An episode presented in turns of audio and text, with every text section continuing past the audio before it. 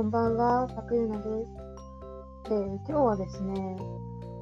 で最近すごい話題になってたバチロレッテについて、まあ、結構、まあ、メンタル的に学ぶ部分が多かったなと思ったので、えー、皆さんと共有したいと思います。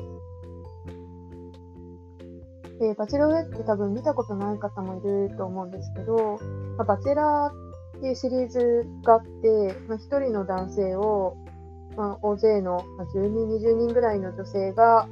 まあ、奪い合うっていうような、まあ、恋愛バラエティにはなるんですけれども、私はちょっと昔から、あの、まあ、相乗りとか、テラハとか、テラスハウスとか、ね、恋愛バラエティって結構いっぱいあったと思うんですけど、それを、まあ、見たことがなくて、で、まあ、イメージとして、やっぱり、なんか、ドロドロしたイメージがあったんで、まあ、それ見たことなかったんですね。なんですけど、ちょっと、あの、ツイッターとかでも結構話題になってたので、今回見てみました。で、えー、っとですね、まあ、ネタバレにはならない、まあ、ちょっとネタバレになっちゃうんで、まあ、全く、これから見ようとしてる人は、まあ、かない方がいいかなとは思うんですが、うーんそうですね。そのバチェロレッテっていうその女性の福田萌子さんっていう方が、えっ、ー、と、まあ、今までにあんまりいないタイプの女性だなという感じで、えっ、ー、と、なんて言うんですかね。構、その周りの男性との対話で、私はこう思うけど、あなたはどう思いますかっていうような問いかけがすごく多くて、まあ、例えば、どう考えてそういうお仕事をやられてるんですかとか、まあ、どうしてこういう決断をしたんですかとか、結構相手のことを、まあ、知ろうとする。私はこう思うけど、あなたはどう思いますかっていう、その意見をお互いの意見をちゃんと、あのー、ぶつけ合うっていうところが、場面がすごい多かったんですよ。で、あの、恋愛バラエティっていうと、うん、お互いに足を引っ張り合ったりとか、まあ、恋愛テクニックとか、相手の気を引くためにちょっと、うーん、なんですかね、ちょっと小細工をするみたいなことが、まあ、多いのかなと思ってたんですけど、まあ、それが、あのー、なくて、で、その人間同士の対話っていうのがすごい、あの、フォーカスされてたんですね。で、これって、あのー、結構自分に、なんか自信がないとできないことかなと思っていて、あの、福田萌子さんはすごく、あのお綺麗ですし、まあ、多分経済的にも余裕もあるし、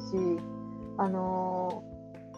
ー、まあ、もちろん努力されてると思うんですけど、まあ、それで、あの、多分自分のことを、あの、ポジティブに捉えられてる方。だから、あの、自分の意見もきちんと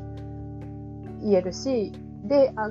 相手の意見もちゃんと聞いて、その、それを受け止めるっていう包容力もある。なんですけど、例えば今まで恋愛バラエティで出てきたような、まあ、足の引っ張り合いとか、恋愛テクニック駆使するみたいなのって、そういうのやる人って結局、あのー、自分に自信がないからやっちゃうんですよね。で、まあ、自分に自信がなくて、で、相手がどう思ってるのかな。相手に主体を持たせちゃってるから、だからまあ相手の顔色も疑うし、依存しちゃうし、で、まあ、敵って思ったら、相手を蹴落とそうとするし、で、まあ、それやってる人って、あのー、多分、もう自己嫌悪になっちゃうって負のループになっちゃうんですよね。で、やっぱりすごく幸せで健全なコミュニケーションって、相手と自分のこの意見をえー、すり合わせてって、まあ、意見を交換し合うっていうのが、まあ、幸せで健康なコミュニケーションなんですよ。で、あの、どうしても、やっぱり相手の顔色を伺っちゃうとか、そういう人って、まあ自分にしがなくてやっちゃうっていうのがあると思うんで、やっぱり何か一つ自分で、まあ、強みというか、まあ、自分の趣味でも好きなことでも本当に、あのー、何でもいいと思うんですけど、そういったものを一つ見つけると、まあ、話せることも増えるし、やっぱり自分はこんなこともできるんだって自信がついて、で、まあ、相手の人ともきちんと対等に話せるように話しやすくなってくると思うんで、まあ、で、えっと、まあ、いろんな人に、まあ、そういう風になってほしくて、私は今、あのブログ書いたり、情報発信したりしてるんですけど、はい。で、なんで、ちょっと自分に自信が持てないなっていう人は本当に何でもいいんで、まあ、ちょっと興味あるなって思ったことにどんどん挑戦していってほしいんですよ。で、えっと、私も割と昔から、まあ、趣味がない趣味がないって思ってて、でも、で、あと、結構完璧主義だったんですよ。で、これまた別の録音で話したいと思うんですけど、完璧主義の人って成長できないと思ってて、とりあえずやってみるっていうのができないんですよ、完璧主義の人って。や、まあ誰でも最初は、あのー、何やるにしても、まあ、初心者で下手くそなんで、まあ、まず完璧主義の人だと、それを恥ずかしいと思っちゃうんですよね。なんですけど、あのー、世の中、今、ものすごく娯楽とか、やれることって増えてるじゃないですか。あの、本当に、昔とかだったら、昔って本当にあれですよ、あの、明治、明治大正、江戸とかまで行くともう本当に身分でやれることって限られてたわけじゃないですか。娯楽も全然ないし。だけど、今って本当にちょっとお金を出せば、むしろまあ出さなく、ほとんど出さなくても、いろんなものを楽しめる時代ですよね。あの、例えば、ネットフリックスとか、アマゾンプライムとか、月々ちょっと払えば、もう見放題、聞き放題みたいな時代で、これ、あの、10年ぐらい前だと、本当に1枚1枚もう、ツタヤとかゲオとか行って、1枚100円で DVD とか CD とか借りたりして、で、iPod に落として、みたいなことをやってたわけですよね。でもそれがもう今全然変わってきてて、すごいことだと思うんですよ。なんで、あのー、いろいろね、楽しいことがあるので皆さんちょっと挑戦していってほしい。挑戦っていうかまあ、あの、やってってほしいんですが、で、えっ、ー、と、でね、で、その、福田萌子さんがものすごくその、自分の意見を言えるのは自分に自信があるんだ、あるからできてるっていうことを言ったんですけど、あの、これちょっと勘違いしないでほしくて、自分に自信がないと対等な会話をしちゃダメだっていうことじゃなくて、あの、どんな人でもその対等に意見を言い合うっていうのはできる、する、あのー、できるべきなんですよね。で、あのー、ただ、今、あの、特に日本が多いのかもしれないですけど、やっぱり、その、うん、特に女性なんですけど、ちょっとバカな方が可愛いとか、守ってあげたくなる方が いいっていう人はいると思うんですよ。男性目線で見て。でもそれって結局、相手の男性がその女性を支配したいだけなんですよね。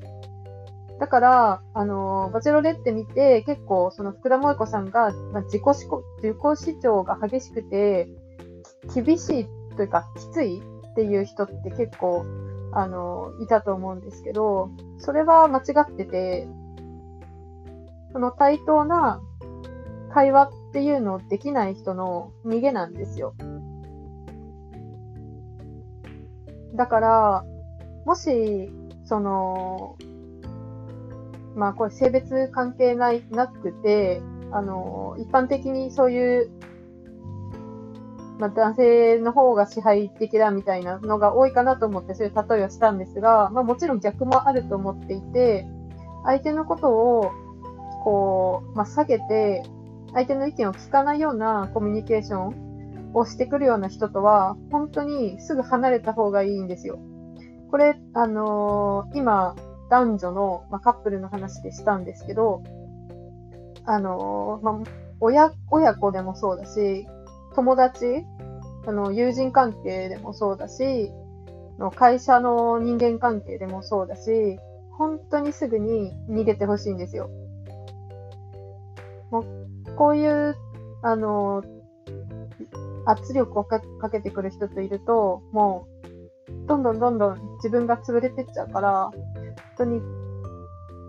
人生って有限じゃないですか。時間も有限だし、もしかしたら明日、事故にあって死んじゃうかもしれないじゃないですか。極極端なこと言ったら。なのに、そんな人とコミュニケーション、コミュニケーションというか、そんな人と接触してて、もう時間を費やしてほしくないし、の、精神を病んでほしくないんですよね。私も すいません。私も結構、あの、無理だなと思ったら、逃げるようにしてきていた人生で、まあ、一番大きなところで言うと、あの、親から逃げるために、私は遠方の会社に就職しましたし、まあ、今となっては、あの、両親は私のことを大事に思っててくれたんだなっていうのが、まあ、本当に、あのー、25年以上かけて分かっ、まあ自分の中では腹落ちはしてるんですが、でも、あのー、わかんないんですよね。その、抑圧されてるって思ってる時は、もう本当に辛いんですよ。あのまあ、親になんでそんなしょうもない就職するんだとか、大学行くんだとか、そういうこと言われてる時って、あのー、なんだろうな、自分が正しいのか、相手が正しいのか分かんなくなってきちゃうんですよね。特に親子関係とかだと、あのー、ものすごく近いし、で、私、兄弟もいないんで、その、家庭内で起こったことに対して、あの、判断してくれる人がいないんですよね。だから、あのー、まあ、それを外で友達とかに話したりして、おかしいなって思ったりとか、でもまあ友達もいろんな人がいるんで、やっぱり、あの、家族の仲がいい子とかは、私のそういう家庭内のいざこざを聞いても、やっぱり理解ができないわけですよ。いや、でもそれ、あの、お父さんとお母さんは、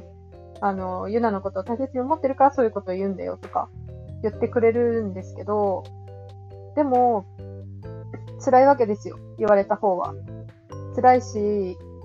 家が辛いって本当に逃げ場がないんで、で、まあ結局就職を機に私は距離をと、両親と距離を取ったんですが、なんで、あのもし今辛い人がいたら、ぜひね、あのー、本当に何でもいいんで、あの、スタンド、スタイフのレターとかでもいいし、あの、ツイッターの DM とか、本当に何でもいいんで、のちょっと辛いですと、こういうことがあって辛いんですで、あの、私にちょっと送ってほしいですね。あの、面識がない分話しやすいっていうのがあると思うんですよ。なんでそういう意味ですごい、まあ、ネットは優しいと思ってますし、あの、私はそういう親子関係とか人間関係とか、まあいろいろ恋愛とか就職とか悩んでる人に対して、どんどん発信していきたいなと思ってるので、はい、レターお待ちしてます。はい。でね、ただ、あの、福田萌子さんみたいに、ものすごく、あの、自分の意見をしっかり持ってて、それを交換し合いたい人っていうのは、そういう、あの、態度と相入れない人っていうのも多いと思うんですよね。これって結構、うん、こういう方良くないかもしれないんですけど、外国人的な、あの文化だと思っていて、日本ってやっぱり我慢が美徳だったりって言われてたり、あとは、まあ、集団で、あの、和を尊ぶ心とか、忖度とか、そういう思いやりとか自分が我慢することっていうのが尊ばれてる人種だと思ってるんですよ。で、確かに我慢が必要な時もありますよ。あの、例えば自分が勉強しなきゃいけない時とか、で、でも、あの、理不尽に我慢することって本当に良くなくって、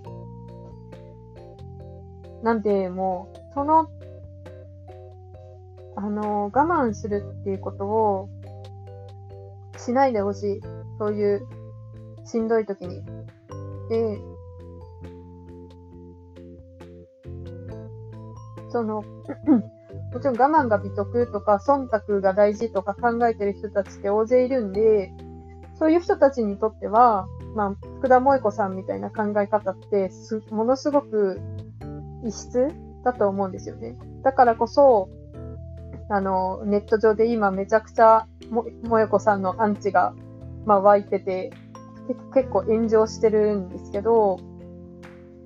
まあ、確かにね、あの恋愛バラエティっていうエンターテインメントとしては、萌子さんの最後の決断っていうのは良くなかったとは思うんですよね。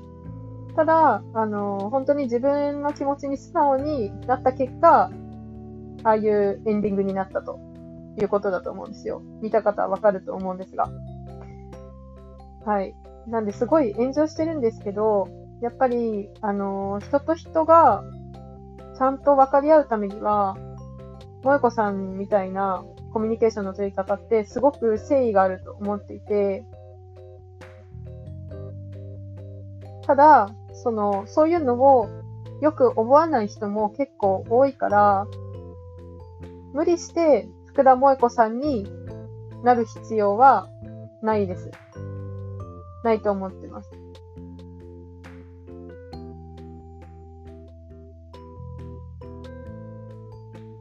ただ、やっぱり、萌子さんみたいに自分に自信を持って、で、相手と、まあ、大切な人とですね、大切な人とちゃんと対話、コミュニケーションし合えるような人になってほしくて、例えば、まあ、付き合った後とか、あとは結婚した後とか、そういう近しい関係になった後でも、やっぱり、その、私はこう思うけど、あなたはどう思うっていう、あの、意見のすり合わせをできる人じゃないと、長くは続かないんですよね。なんで、あの、そういう誠実なコミュニケーションが取れるように、取りやすくなるように、もっともっと、あの、自分に自信をつけられるように、いろんなことに、あの、チャレンジしていってほしいなと思います。私も最初はね、すごいなんだろうね、もう、幸せな人をめちゃくちゃ悲願でて、例えば、ツイッターとかインスタとかに、あの、デートとかの写真載せる人見て、なんかもうバカじゃないのみたいに思ってたわけですよ、最初は。自分が不幸だって思ってたし、なんかそういうの載せちゃうのって浅はかだよね、みたいな、すごい斜めから見てたんですけど、やっぱりその、自分が幸せじゃないと他人の幸せも尊べないし、その幸せをシェアしてるっていうのは、すごくいいことじゃないですか。で、それを分かるようになったのは、やっぱり自分がいい状態にならないとそういうのっていいねって言えないから、なんかね、そういう風になれるように、ちょっと、あのー、その手伝いをできたらなって思ってます。はい。えー、今回は以上ですね。はい。この、えっと、内容、ブログにも書いてるので、あのー、皆さんぜひ読んでください。はい。今日は以上です。また今度。